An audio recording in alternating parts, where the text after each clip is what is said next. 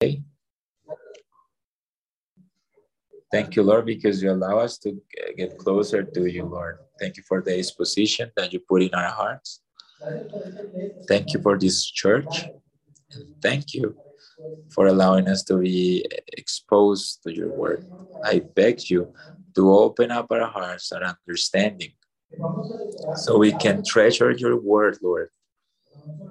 But not only to leave it there, turn on in our hearts, but we can also put it into practice.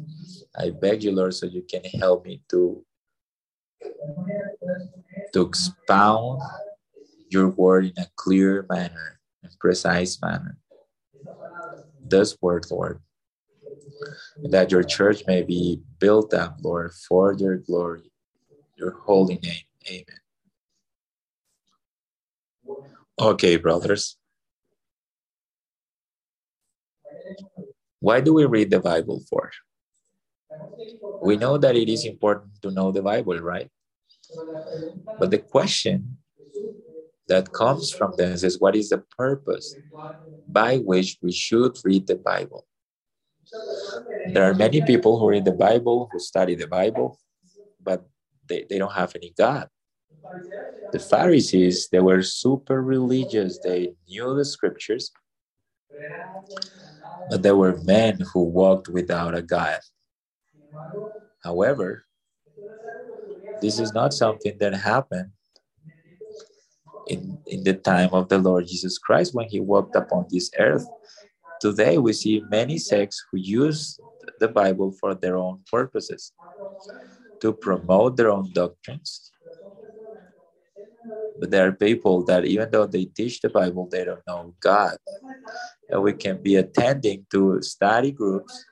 We, we may be attending to, to a biblical church, reformed church. We may be attending seminaries.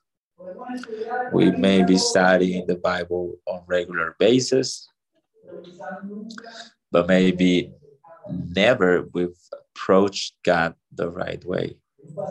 There is a passage in the Old Testament in Isaiah 29 13. And it says the following And the Lord says, Because those people approach me with with their words and their lips, but from but their hearts is far away from me, and their veneration towards me is just something they learned by heart. In Romans 2, Paul talks to us of men who were proud about the law, but they didn't fulfill the law. They, they knew the word of God. They are very eloquent, but they don't obey what the Bible says because they don't know God. Romans 2.23 You're a teacher of those who, who lack maturity. You have the law and you know that is truth, you, you that teach others, you don't teach yourself. You who teach that you shouldn't uh, steal, you steal. You who teach that you shouldn't practice adultery, you uh, uh, you commit adultery. You that are prideful about the law, you you transgress the law, and that's why the name of the Lord is blasphemed among the Gentiles because of you. So these are unrighteous who, who feel proud about knowing God's law, but they're not holy. So it is important to understand is that we can read the Bible, we can have some knowledge about the Bible, but probably never approach God the wrong, the, the right way. So this is uh, crucial to know the scriptures, to study it, to meditate on it. But when you do that, you gotta do it understanding its purpose. You gotta enter to study scriptures with the right heart. You gotta study it, understand it, but not to understand, uh, to, to gain a, uh, an intellectual understanding, not to have arguments you have to debate others. That's not the purpose of the Bible, but to get to know God. And in that way, knowing God we may live and die for him. The Bible shouldn't become in, in a mere book of intellectual knowledge. The Bible should become in that that makes you uh, know the Lord better. And today, with God's help, we're going to study a passage, the prologue of, of the first five verses of the prologue of the Gospel of John. So we're going to study from verse 1 to verse 5 in chapter 1. But before we do that, I want you to have in mind what's the purpose of John in this gospel. And that purpose is found in, chapter 20, verse 30 and 31. It says, John 20 from 30 to 31. And many things were done by the Lord Jesus Christ in presence of, of his disciples that are not written on this book, but the ones that have been written have been written so that you believe that Jesus is the Christ and that by believing in him you may have life in his name. So the purpose of this gospel is to allowing us to know that Jesus Christ is the Son of God, that the Lord Jesus Christ has a divine nature, that when the knowledge about him it goes beyond the, the intellectual knowledge, then it's a knowledge that uh, that becomes real in our lives. It's a knowledge that trespass our hearts. When that knowledge pierces our hearts, then we have eternal life.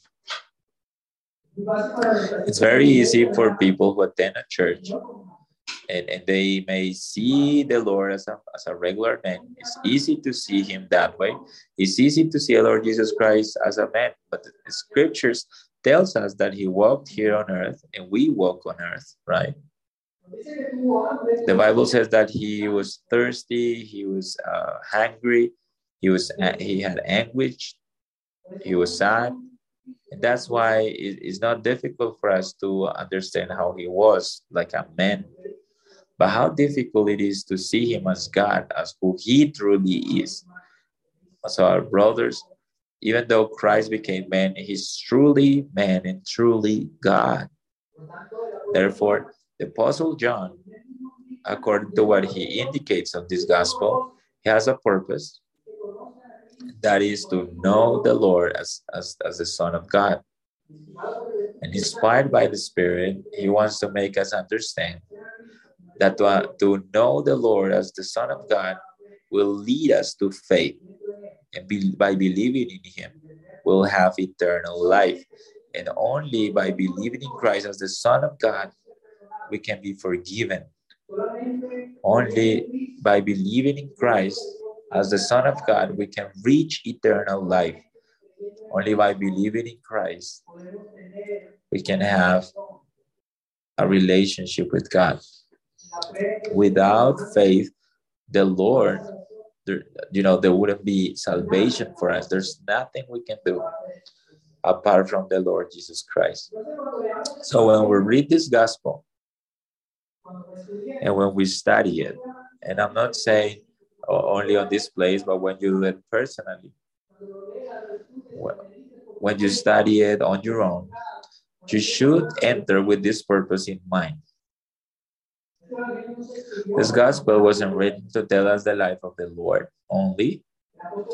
Apostle John didn't simply say, "Well, I just want to write. Uh, let's let's write down, uh, you know, the the images I have of the, uh, the Lord in my mind," because he could have written anything, right?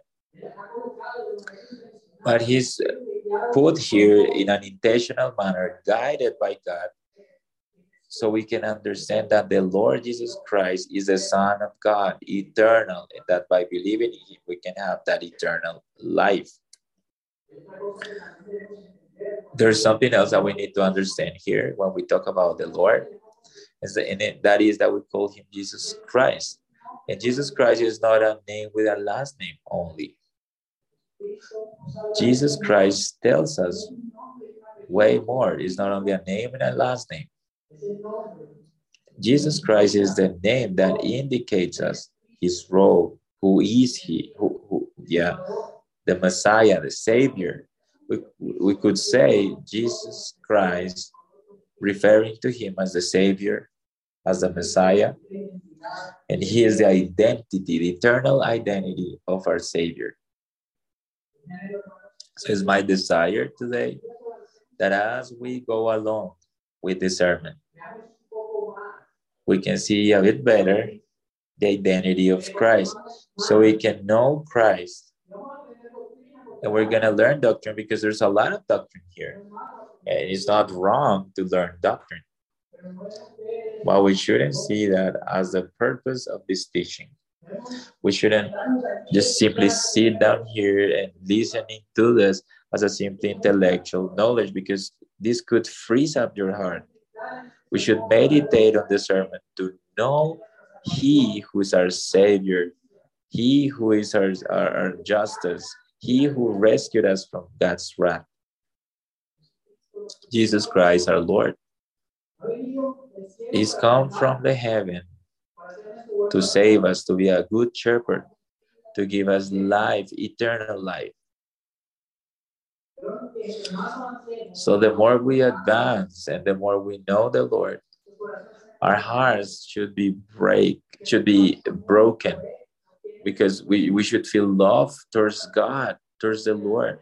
So it's my prayer here that we can get to know the Lord better, just as He is, and we can find refuge against all all these torments that that occur in our lives. And we can advance with this study with full comprehension of the need that we have uh, for a good savior. Just through christ we can reach god. And god became man being god to rescue us from that eternal life in this life, brothers, we're going to face many difficulties. But only Christ can preserve us from it. In this life, we're going to face many temptations. We will be able to overcome them through the Lord, being strengthened by God's power. There's no other way. So we want you to understand and, and read this passage with an open heart, open to understand, with a, with a prayerful attitude, begging to the Lord, telling Him, Lord, I want to see the Lord as the Christ, as the Son of God. And I want you to open up our Bibles in John chapter 1, and let's read from verse 1 to verse 5.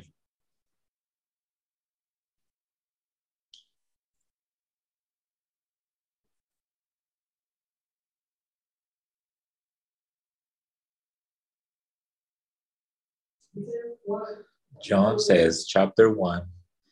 Remember, we're reading from the English Standard Version. In the beginning was the Word, and the Word was with God, and the Word was God. He was in the beginning with God. All things were made through him, and without him was not anything made that was made. In him was life, and the life was the light of men the light shines in the darkness, and the darkness has not overcome it. Amen. So this sermon, brothers, I've divided the sermon into two points, main points. The first point is the creator, the creator of the world. That's the name of, of the sermon. And it goes from verse 1 to verse 3. And then the second point here is the light of the world. That goes from verse 4 to verse 5. And let's get started with this first point the creator of the world. That's the first verse, right? In the beginning was the Word, and the Word was with God, and the Word was God. So now, who's the verb here? Who's the word here that that uh, John is talking about here in this passage? Well, the word here as verb is a word that comes from the Greek and is called logos. And it's something that means, so it could be translated as word, verb, proclamation, declaration, or mandate. So by the time of the Lord Jesus Christ, this term was very rich. The meaning for the first century was very rich. was was rich in meaning for the Jews, but also for the Greeks. For the Jews, it meant God's presence. For the Greek, it, it meant a philosophical term that meant the strength that order that orders the universe. So who's John writing about here? Who's who's John naming here? Who's uh, John attributing this this verb here? Well, later on on the same chapter in verse 14 of John, he says, and the word became flesh that he's talking about here at the beginning, became flesh and dwelt among us. And we've seen his glory, glory as as of the only Son from the Father, full of grace of truth. So John is attributing this title to Jesus Christ. Jesus Christ is the Logos, the verb, the eternal verb of God. So what is John doing here? He's trying to capture Jews and Greeks' attention. So he's gonna be talking about a person, and he wants to show that that person that he's gonna talk about is a divine person. Something that we should keep into account is that the other gospels start on a different manner.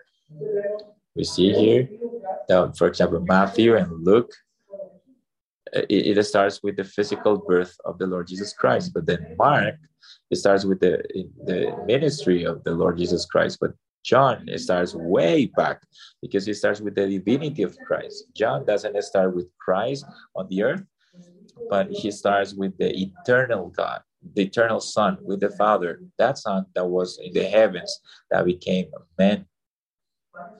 And John uses a, a word here to start his gospel in the beginning. What does it mean in the beginning? Well, the beginning, the beginning of all things. And that word beginning, when we when we read it, it takes us to Genesis 1 1, right? Remember that that's, that's how the Bible starts. At the beginning, God created the heavens and the earth. So here it is taking us to that principle where, where when all things were created. And he says that in that beginning of all things, the word was already there. He already existed. He was already there. That so that word that here is translated as uh, he already existed or was the word in Greek is in an imperfect time and it means an, a continual existence. So in other words, he's telling us that that verb that he's talking about here, that being doesn't have a beginning. So at the very moment where everything started, when everything started or began to, to, to, to be created, he already existed. The logos was already there. So the times don't, don't start here with the verb being created, but the verb was already before the beginning, before the creation of the world. And that talks to us about his divinity. And this is something that the Lord manifests. The very the, the, the, the Lord Jesus Christ later on in John 17, verses 4 to 5. The Lord says, I've glorified you here on earth, talking to the Father, having end, ending up the, the word that you granted to me. Now glorify me next to you with the glory that I had with you before the world existed.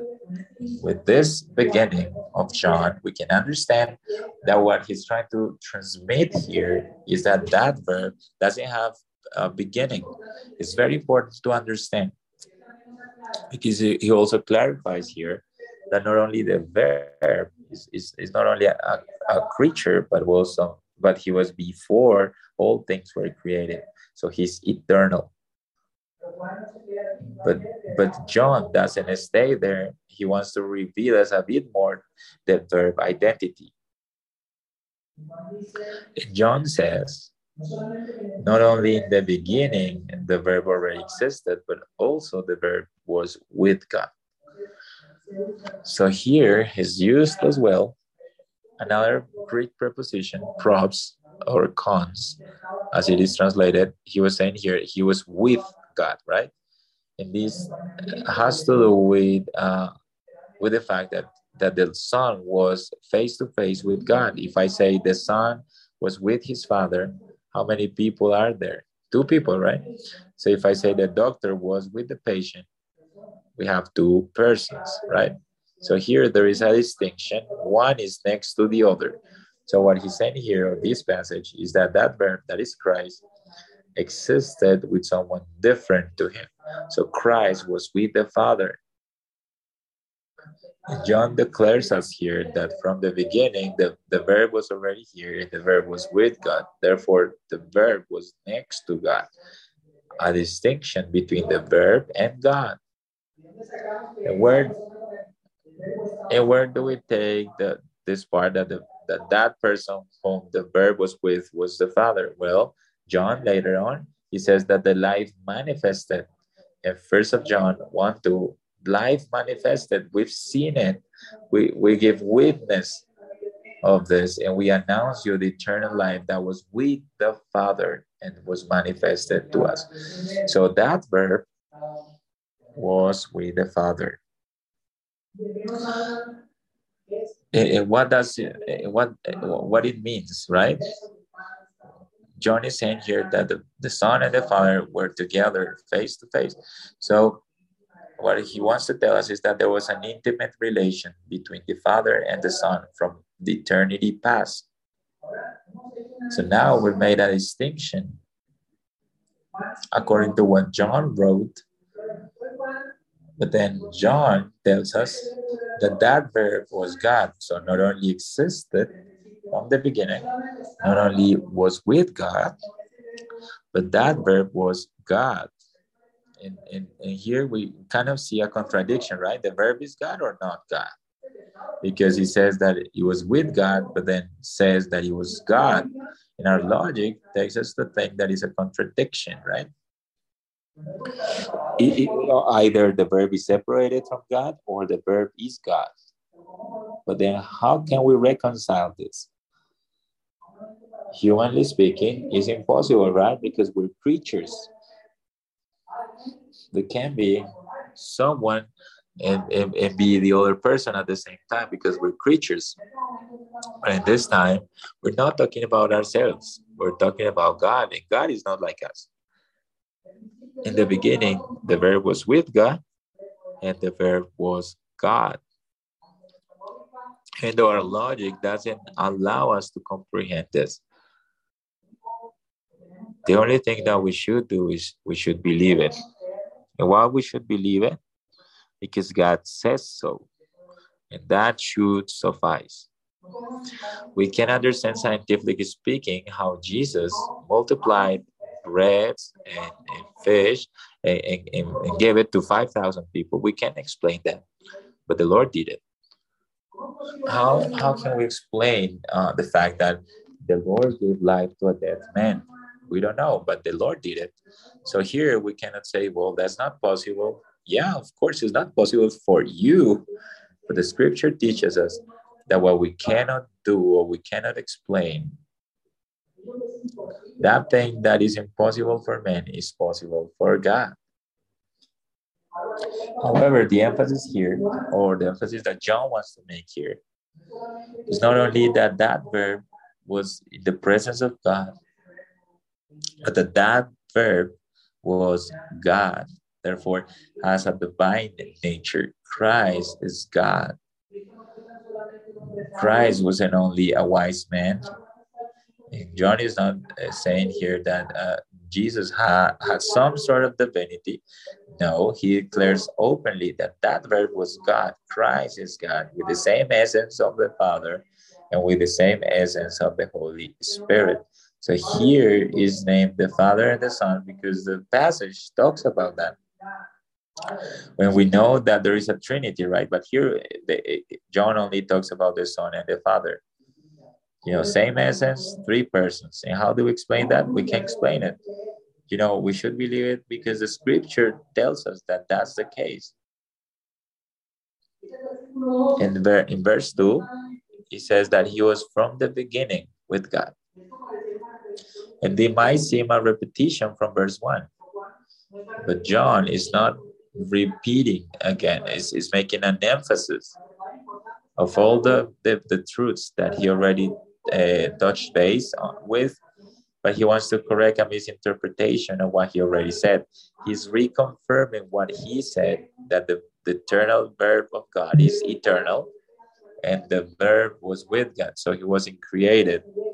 Therefore, that verb is God. And then he used again the, the preposition with to make the distinction between the two people of the Trinity. Those two people who existed in perfect communion from eternity. So something that we should consider here is that the Lord is not an angel, is that the Lord is not a wise man only, but that Christ is God.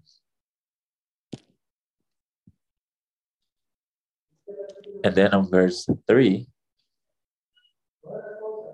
all things were created through him. And without him, none of the things that been created was created. So the verb was is not someone who was created. He was before all things were created, right? However, all things that exist, the visible things, the invisible things were created by him, through him. And there's nothing that exists that had not been done uh, without him. He's the creator of all things. And I want you to read to understand a little bit more this passage, four verses that I chose, in a way that we can see what's the intention of John. Genesis 1 1 In the beginning, God created the heavens and the earth. Psalms 33 says that by the word of the Lord, the heavens were created, and all their hosts in them by the breath of his mouth. He joins the water in his hand. Fear all earth to the Lord trembled before him because he spoke and was done. He commanded and everything was made. Blessed is, is he who, who, the God of Jacob is his God who created the heavens and the earth, the sea, and everything that is in it, who keeps the truth forever. The book of Acts says that the God who created everything and everything that is in here doesn't dwell in, in places that are made by men or is served by, by human hands because he is the one that gives breath to all things. According to these passages, we see that the scripture says that God is the creator of all things that exist. And if on verse 3 that we're dealing with here, it says that everything was made through him. We know that the verb is Christ, and without him was not anything made that was made. Then John is granting two things. First, that God created the world and everything that existed. The creator of the world is God. Second, that Jesus is not only a man. Jesus is that as creator is God. This is something that, that, that uh, confirms another passage of the New Testament that says, Paul in Colossians 1 15 to 17, he's talking about Christ. He says that he is the image of the invisible God, the firstborn of all the creation, because in him were created all things in the heavens and on the earth, visible and invisible. So, thrones and dominions, powers, authorities, everything was created through him and for him, and he is before all things. And in him all things subsists. So, brothers, it's important to understand that if God is the creator of everything, God is the Lord of everything, and everything belongs to Him. You belong to Him. I belong to Him.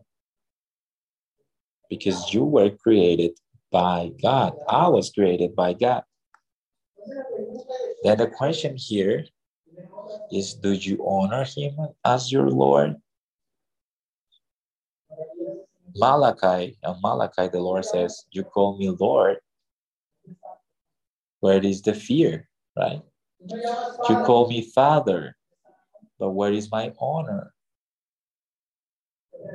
I ask you, brother, do you obey and shake at his word? All things that are in the heavens and on the earth are subject to him. All the angels are subject to God's will. Are you subject to his will? How is your relationship with God?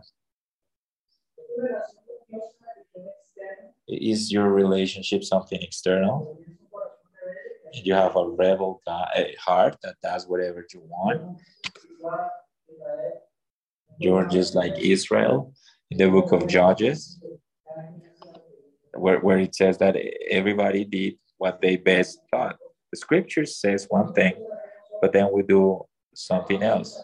And then we watch our consciences attending to a church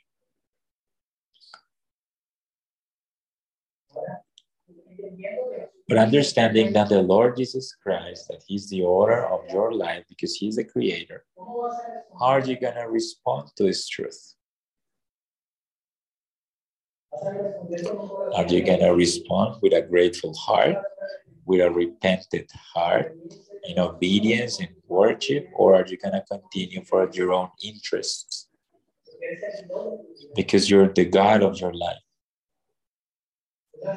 If that's the case, I exhort you to repent so that you can live a life for Him because one day the owner of all things, the creator of all things, will come for His things, for what is His.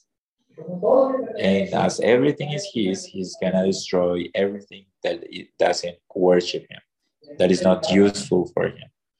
We should meditate on this. That in which kind of God you're believing how you're perceiving Jesus Christ, the Lord.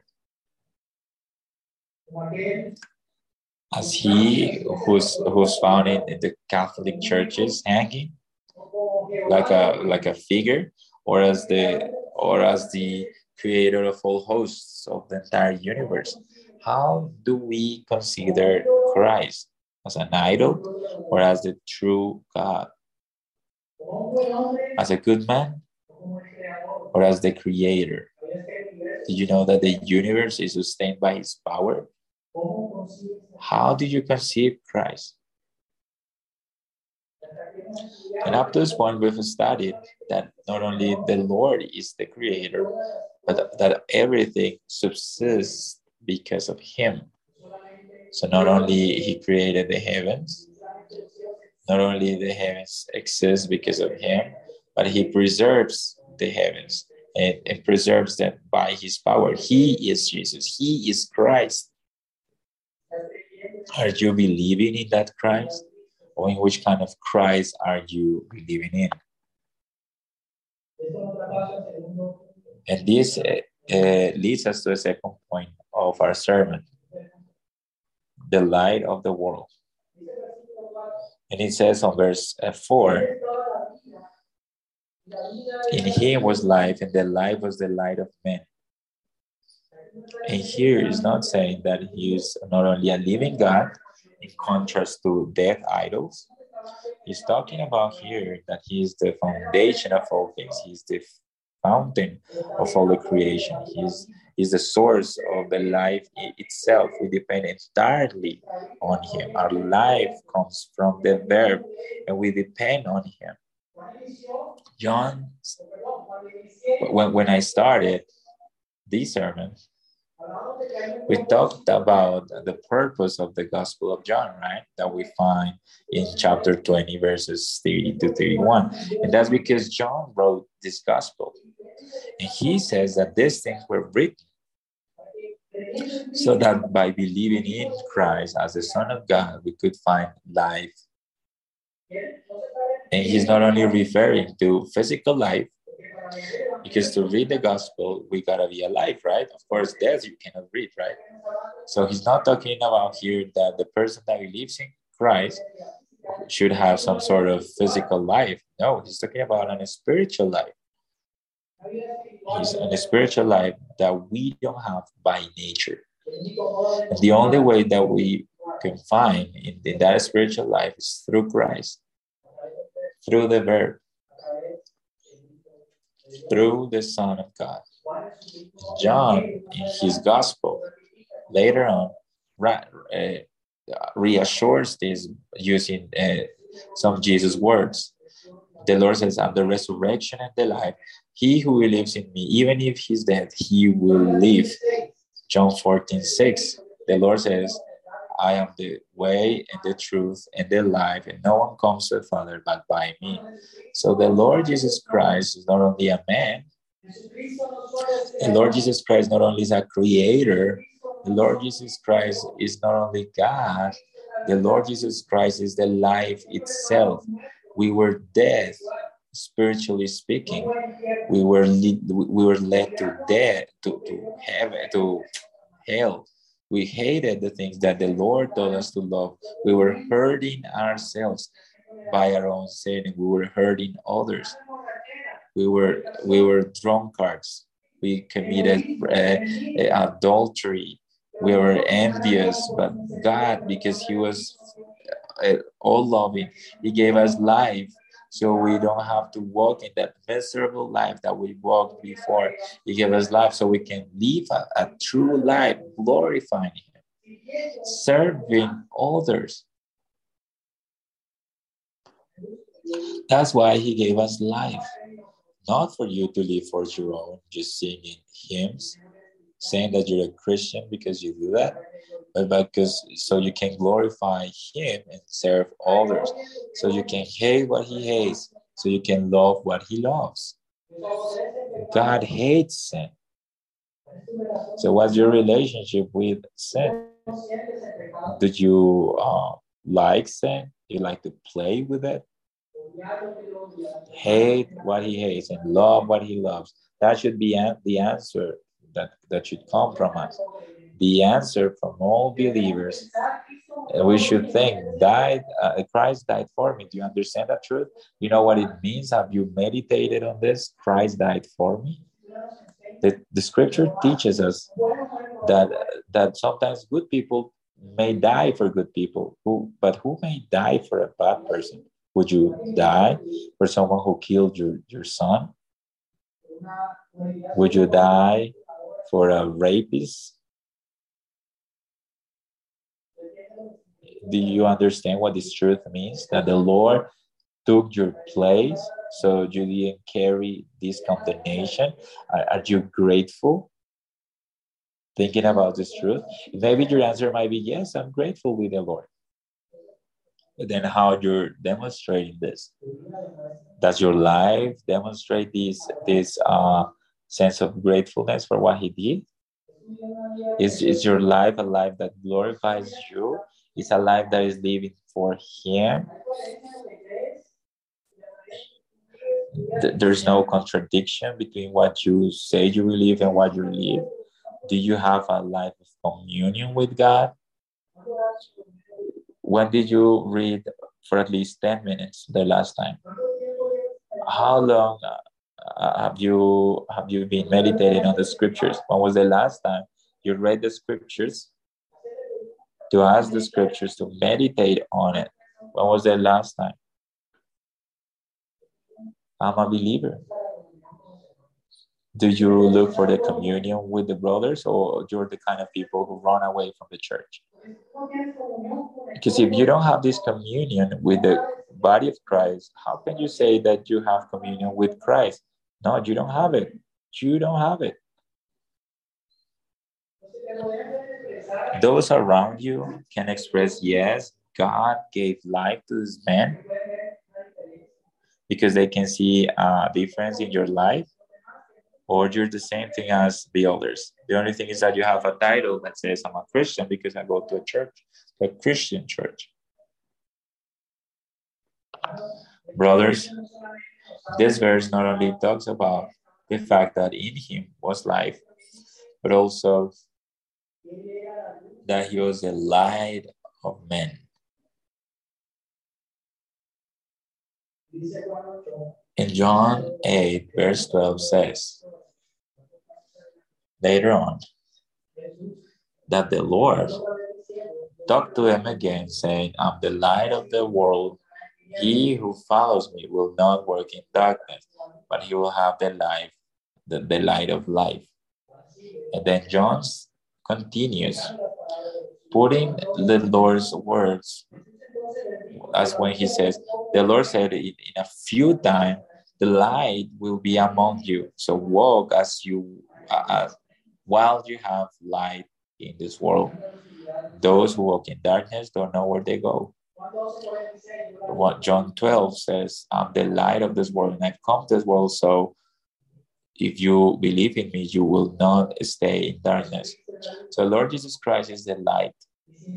Without him, we walk we walk in darkness. If it's, if it is terrible to work in darkness in a in a darkened world, darkened by sin.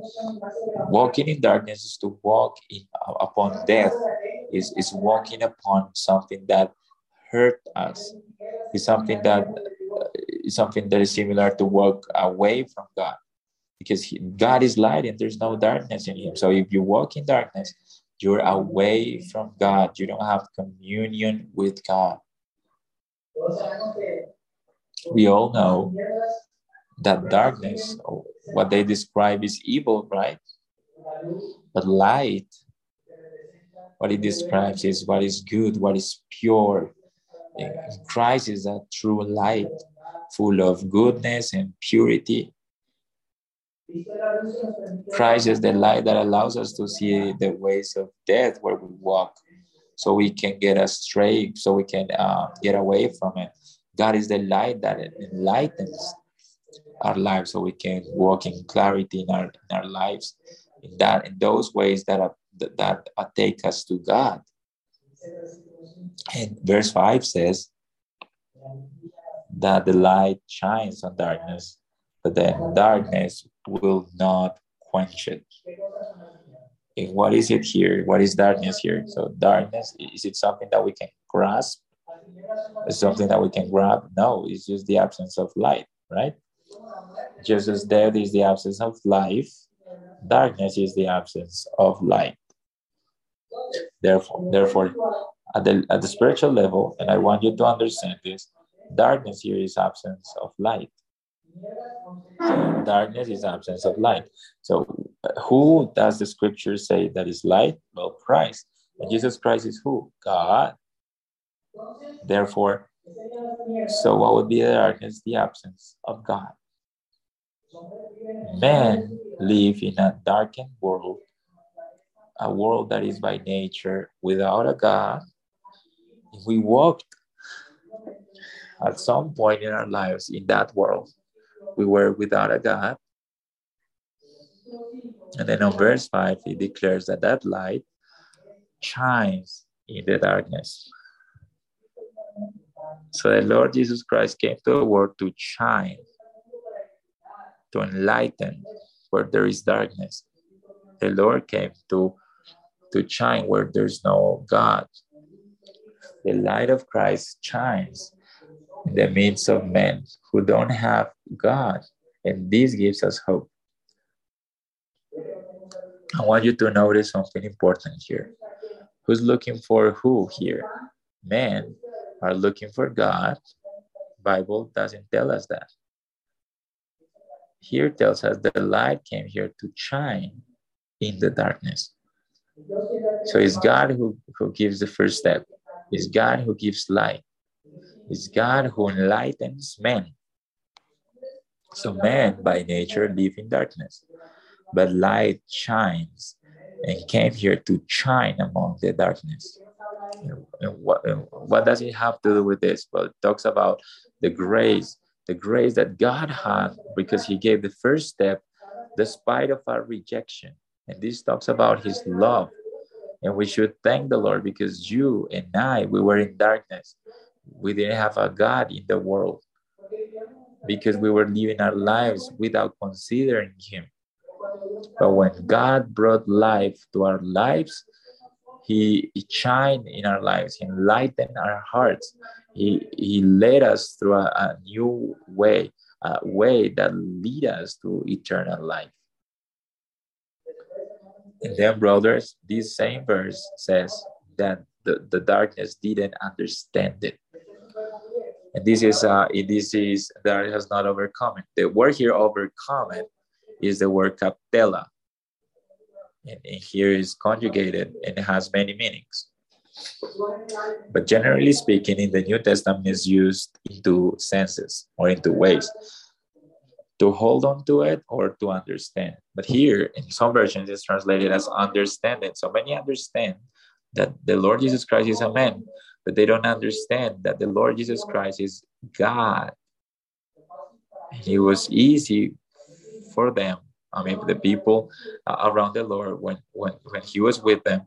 But you know, these people were so darkened that they didn't understand that that very Jesus Christ was God. And that's why they didn't hold on to him. So when we don't understand who's God, who's uh, the Lord, when we create an idol in our minds, thinking that we're we're having communion with God, but it's only an idol that we created to our image, to our own image then we're not holding fast to that Savior that can give us eternal life. Therefore, we're lost. We're still lost in our trespasses and sins, confused, thinking that we are believers, thinking that we're having communion with God, but this is just a lie that we created to cover our sins we should know and understand who's Christ. Sometimes when the tests, when the proofs come, we feel afraid, right? This this life is full of tests. And, and afflictions come and go. But if we listen and understand who's the Lord, that who's sovereign upon his creation, as he declares it in the in the scriptures, because he says that all authority has been given on the heavens and on the earth, then we, we, we, we would see Jesus Christ as God in, in full control of our lives. If we understand who's Christ, we will live in this world without, uh, without a hurry. Then we will let this, the, this, the Holy Spirit to control our lives. Then we will be immersed in His peace, a peace that, that goes beyond all understanding.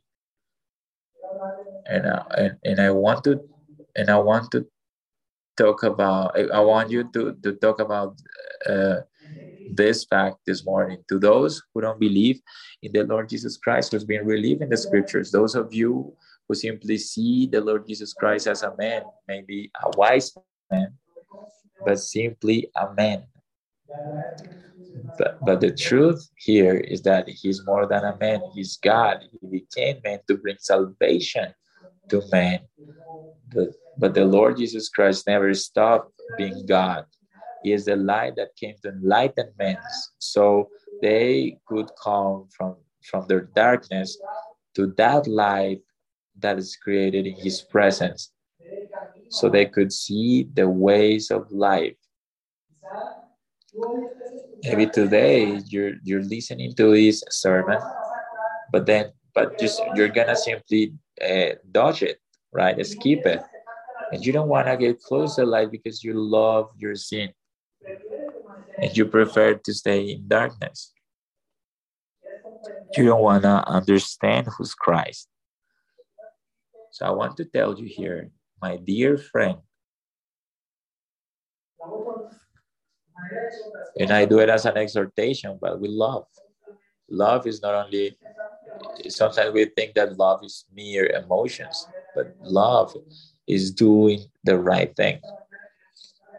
And I want to exhort you, those who are not repented because your lives are in danger, you, you're walking on a broken bridge, and, and hell is is is uh, underneath it, but only God sustains that bridge. And that bridge, but that, that uh, mercy that comes from God one day will run out. One day you'll not be able to find this mercy your soul is in danger. And, and what happens if your life ex, uh, stops uh, today? You, you're going to give an account to God. Just as Pastor Freddy said before, that day of repentance is today. Christ is, is calling you to repentance, to live holy lives, whole lives for Him. He's our creator. He didn't create us for ourselves, He created us for Him. So we could live for Him, so we can serve Him. The day of repentance is today because you don't know what's going to happen tomorrow. You think that you're going to have an eternal life, but your life is not in your hands. And that life could uh, extinguish today. And you would have to give an account to your Savior. He who's love, but who's also consuming fire. He who's good and judge and, and, and, and righteous. And that's why he needs to condemn sin. And he cannot simply uh, avoid, uh, jump your sin or close his eyes uh, for your sin. He is the one that enlightens our ways. You don't have to die eternally. You need to run towards the light, who's Christ, so you can see you're in darkness. But if you come to God, you'll be able to see, to see the way that takes you to eternal life. So, brothers, I want to conclude this sermon reminding you that this gospel was written so you can know that the Christ is the Son of God. That this gospel starts off showing the Lord Jesus Christ as God, not like man, but as the eternal God, the eternal man that was with the Father. Jesus Christ, who's the creator, the sovereign creator who provides us a physical life, but more than physical life, he gives us eternal life. He is the light of the world. And without without Christ, we're in darkness. And he enlightens us. And he makes our hearts to shine. He's the true life. We were dead in trespasses and sins without a God in this world, but He resurrected us so we could have eternal life with Him. So, brothers, being in the cross, our law, our Lord said, My God, my God, why did you forsake me? He was hanging for six hours of slow agony Six hours of very dark things, of darkness. But then the Lord said, I put this life, my life, nobody takes it from me. He descended from heaven and entered into the darkness to hold us with him and to take us to the light so we in him could find eternal life amen let's pray our Heavenly Father, we thank you, Lord, for your holy word. Thank you, Lord, because your word ex- exhort us, Lord, but also encourage us and gives us hope. Because there's many people who work in darkness, but you're the light that shines, that shines and allows us to see the way that takes us to eternal life. And many have departed from these ways, even though they were believers. But you give hope and you make a new calling, Lord, so we can go back to Him. Help us, Lord, to understand that you are God. That we don't make ourselves, but that you are the Creator, the Creator of the heavens and of the earth and that you're worthy, worthy of worship, of reverence. Lord, help us to understand. Help us, Lord, to live coherent lives. And help us to be a witness to this world who hate you, who reject you. Even our testimony it makes allows that to happen. So help us, Lord. Help us to walk in holiness, Lord to work in communion, worshiping you, Lord. Help us, Lord. We beg you in Christ Jesus. Amen.